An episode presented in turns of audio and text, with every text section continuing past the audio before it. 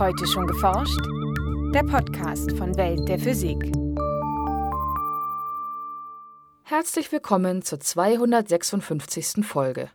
Es begrüßen Sie Franziska Konitzer und Jana Harlos. Inzwischen sind viele supraleitende Materialien bekannt, in denen elektrischer Strom verlustfrei, also ohne elektrischen Widerstand, fließen kann. Bislang allerdings nur bei extrem tiefen Temperaturen da ist es sehr ähm, schwierig zu spekulieren, ob überhaupt und ähm, falls wann man dann ähm, Richtung Raumtemperatur gehen könnte. So Uwe Bovensiepen von der Universität Duisburg-Essen. Im heutigen Schwerpunkt erklärt der Physiker, wieso der elektrische Widerstand in manchen Materialien ab einer bestimmten Temperatur plötzlich abfällt und wie erforscht wird, ob man diese Sprungtemperatur in Zukunft weiter erhöhen kann. In den aktuellen Meldungen geht es um neue Erkenntnisse über Jupiter, einen neuen schwammartigen Werkstoff aus Holz und zu tiefe Temperaturen im frühen Universum. Zunächst aber der Beitrag über Supraleiter von Jens Kube. Eine elektrische Spannung zwischen zwei Punkten bewirkt einen elektrischen Strom. Wenn etwa eine Spannung zwischen den beiden Enden eines Kupferdrahtes anliegt, dann bewegen sich im Draht Elektronen von der einen zur anderen Seite genauer vom Minus zum Pluspol. Es fließt, in seiner Stärke abhängig vom Widerstand des Drahtes, ein Strom. Man spricht von elektrischer Leitung. Die ist eben nicht verlustfrei, sondern diese Elektronen müssen sich ja durch ein dichtes ähm, Gitter von Atomrümpfen durchquetschen und werden also reflektiert. Wir Physiker sprechen dann von Streuung. Die Elektronen werden gestreut an den Ionenrümpfen, nicht an den ruhenden Ionenrümpfen, sondern an den sich bewegenden Ionenrümpfen. Also an der Bewegung entsteht dieser elektrische Widerstand. Sagt Uwe Bovensiepen, Professor für experimentelle Physik an der Universität Duisburg-Essen. Verschiedene Materialien können ganz unterschiedliche elektrische Widerstände haben. Besonders gute Leiter sind zum Beispiel Metalle, während Glas oder Kunststoffe in der Regel schlechte Leiter sind, sogenannte Isolatoren. Der elektrische Widerstand ist auch dafür verantwortlich, dass sich Drähte aufheizen, wenn ein Strom durch sie hindurchfließt. Da wird Energie von den Elektronen in das Gitter übertragen und das schwingende Gitter merken wir dann an der Temperatur. Umgekehrt wirken sich die Gitterschwingungen auch auf den elektrischen Widerstand des Materials aus. Diese Schwingungen sind die synchronen Bewegungen der Atomrümpfe im Festkörper. Im Wesentlichen entsteht die elektrische Leitfähigkeit in Metallen durch die Streuung an sich bewegenden Ionenrümpfen und die Bewegung nimmt zu, wenn sie die Temperatur erhöhen und deshalb nimmt im metallischen Fall der elektrische Widerstand mit der Temperatur sehr stark zu. Je wärmer ein Metall ist, desto größer ist also sein elektrischer Widerstand und je kälter, desto besser leitet ein Metall. Und jetzt gibt es eben bestimmte Materialien. Blei ist da ganz ähm, bekannt seit vielen, vielen ähm, Jahrzehnten. Bei denen verschwindet dieser elektrische Widerstand vollständig. Perfekt, geht auf Null zurück. Und ähm, das nennt man Supraleitung, weil diese Leitung eben viel, viel besser ist als im normal leitenden Bereich. Tatsächlich ist der elektrische Widerstand eines Supraleiters so gering, dass man nicht sagen kann, ob er nur sehr klein oder wirklich genau Null ist. Die Messung führt man so durch, dass man in einem ringförmigen Supraleiter einen elektrischen Strom erzeugt. Und jetzt kann man den einmal erzeugen und warten, ob der denn abfällt. Und dann kann man ähm, eine Sekunde warten, man kann eine Minute warten, man kann Stunden, Tage und Jahre warten. Und wenn das dann immer noch genauso groß ist, dieser supraleitende Strom, dann muss man irgendwann akzeptieren, dass der Widerstand extrem klein ist und sehr nah an Null. Die Supraleitung in Metallen wie Blei oder Niob tritt nur bei extrem niedrigen Temperaturen nahe dem absoluten Nullpunkt auf.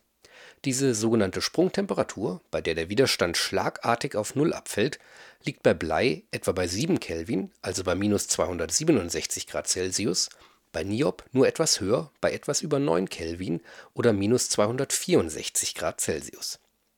Seit mehr als 100 Jahren forschen Physiker bereits daran, wieso Strom in Supraleitern verlustfrei fließen kann. Die Erklärung liefert die sogenannte BCS-Theorie man muss sich das so vorstellen, dass in dieser supraleitenden Phase zwei Elektronen eine Einheit bilden. Diese sogenannten Cooper-Paare weisen ganz andere Eigenschaften auf als die einzelnen Elektronen. insbesondere was die Streuung an den Atomrümpfen angeht. Die gekoppelten Elektronen können sich völlig ungestört durch den Festkörper bewegen, der elektrische Widerstand verschwindet. Damit sich Cooper-Paare bilden können, müssen sich die Atomrümpfe allerdings ein klein wenig bewegen und so eine geringe Energie an die Elektronen abgeben.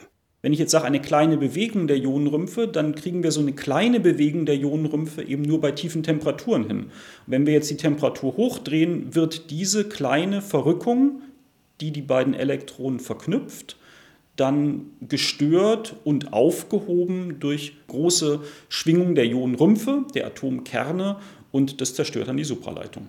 In anderen Worten, oberhalb der Sprungtemperatur gibt es keine Cooper-Paare mehr und die einzelnen Elektronen streuen wieder an den Atomen im Festkörper.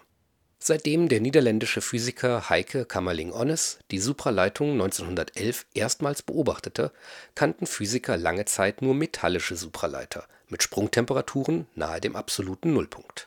1986 stießen Georg Bednorz und Alex Müller dann auf eine Verbindung aus Lantan Strontium, Kupfer und Sauerstoff, die schon bei 46 Kelvin oder minus 227 Grad Celsius supraleitend wird. Dafür erhielten sie bereits im Jahr darauf den Physik-Nobelpreis. Da gibt es also die Klasse der Kuprate. Das sind Materialien, die eine Schichtstruktur haben und ein Teil dieser Schichten besteht aus Kupferoxidverbindungen und zwischen diesen Kupferoxidschichten sind dann noch andere Materialien eingebaut. Auch in diesen sogenannten Hochtemperatur-Supraleitern bilden sich Cooper-Paare. Wie genau das abläuft, ist bisher aber noch nicht vollständig verstanden.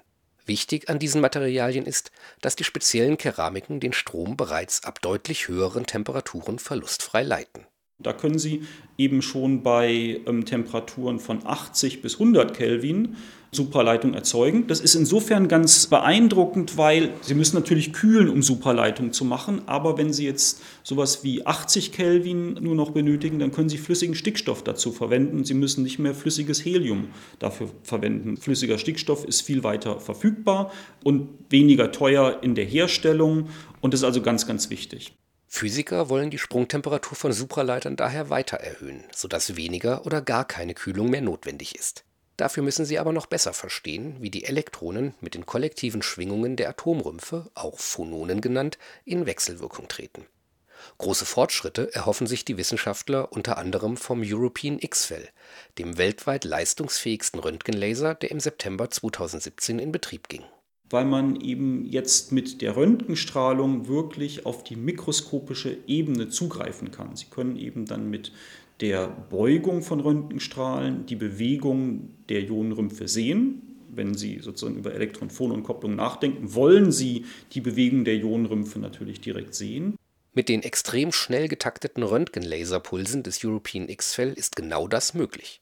Mit solchen Analysen lässt sich dann vielleicht erklären, welcher Mechanismus den Hochtemperatur-Supraleitern zugrunde liegt. Sind das denn nun Verrückungen der Ionenrümpfe, die dort eine Rolle spielen, oder sind die mikroskopischen magnetischen Momente, die sogenannten Elektronenspins, dafür verantwortlich. Und so der, der, das gegenwärtige Verständnis ist, das ist nicht eins von beiden, sondern wahrscheinlich gibt es eine Kombination von Gitter und von Spinnen vermittelter Wechselwirkung. Für mögliche technische Anwendungen müssen die Hochtemperatur-Supraleiter allerdings in Form von Drähten vorliegen. Was bei supraleitenden Metallen einfach gelingt, erfordert bei den Kupraten einige Tricks. Das ist genau eine der Herausforderungen, die die Materialwissenschaften da zu leisten haben. Und man muss es eben dann clever anstellen, dass man aus solchen Schichten, die man dann in gewisser Weise presst und umhüllt, etwas herstellt, was eben tatsächlich noch diese supraleitenden Eigenschaften hat.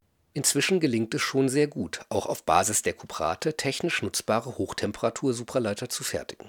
So gibt es etwa in Essen ein rund ein Kilometer langes supraleitendes Hochspannungskabel des örtlichen Energieversorgers, mit dem ein Einsatz für den Energietransport getestet wird. Und ähm, das würde natürlich wirklich ganz andere ähm, Möglichkeiten eröffnen, wenn man eben ohne Verlust Energie über lange Strecken transportieren könnte. In der Medizintechnik kommen Supraleiter bereits heute oft zum Einsatz. Viele bildgebende Verfahren, ich denke da an die Kernspinnresonanz zum Beispiel, die große Magnetfelder benötigt. Das heißt, wenn man mal da in die Röhre geschoben wird, dann sind das häufig Magnetfelder, die durch superleitende Magneten erzeugt werden. Dass das Forschungsfeld noch viele Überraschungen bereithält, zeigte sich vor einigen Jahren. Auch eisenhaltige Materialien und der chemisch recht simple Schwefelwasserstoff zeigen, unter bestimmten Bedingungen, supraleitende Eigenschaften. Die theoretischen Modelle sagten das nicht vorher.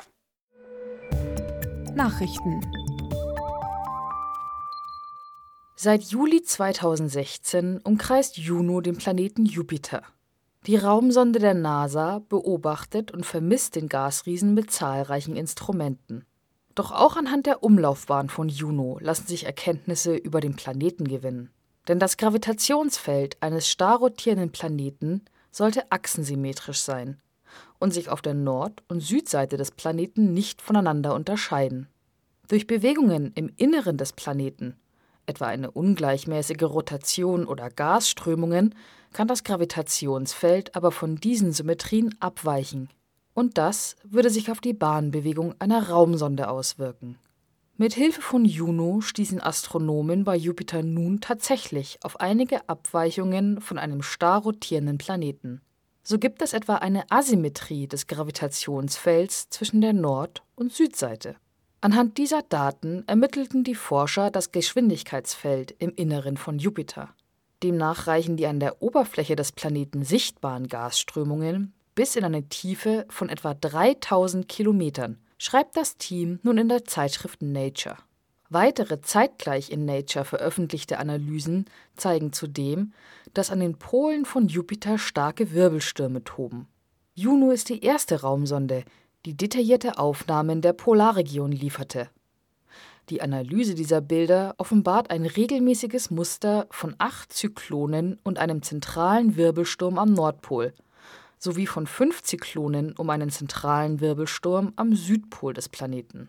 Wie diese Wirbelstürme entstehen und wie sie dort offenbar über längere Zeit stabil existieren können, wissen die Forscher bislang nicht.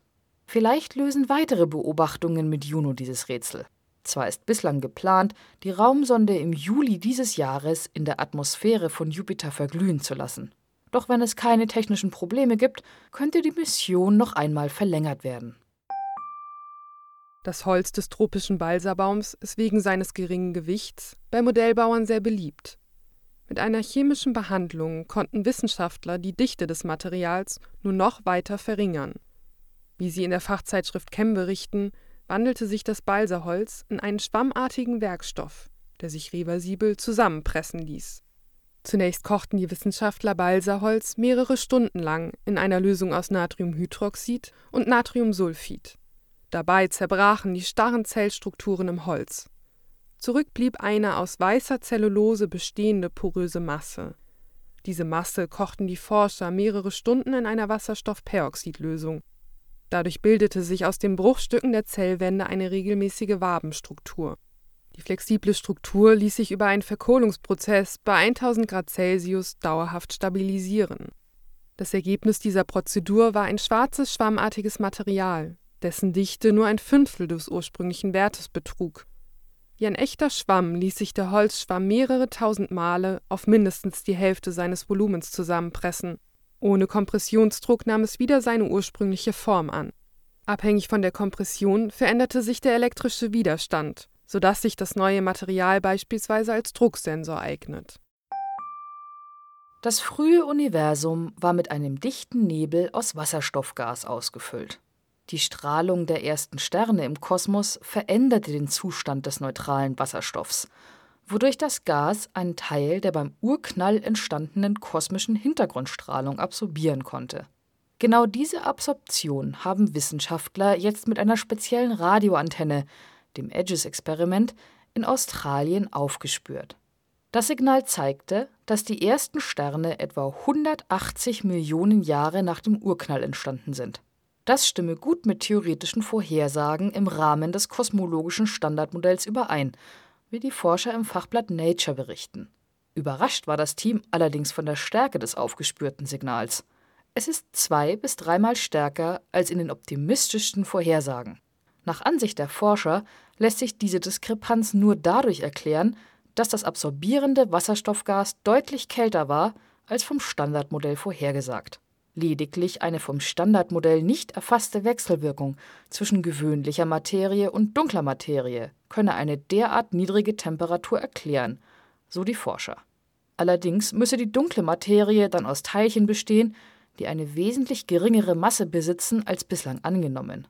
Die Entdeckung der Wissenschaftler könnte damit ein neues Fenster zur Erforschung der mysteriösen dunklen Materie aufstoßen. Laut dem kosmologischen Standardmodell macht die gewöhnliche Materie, aus der Sterne und Planeten bestehen, nur knapp 5 Prozent der gesamten Masse und Energie im Kosmos aus. Der restliche Teil entfällt auf die dunkle Materie und die dunkle Energie. Das war's für heute. Die nächste Folge hören Sie am 22. März. Welt der Physik wird Ihnen präsentiert vom Bundesministerium für Bildung und Forschung und der Deutschen Physikalischen Gesellschaft.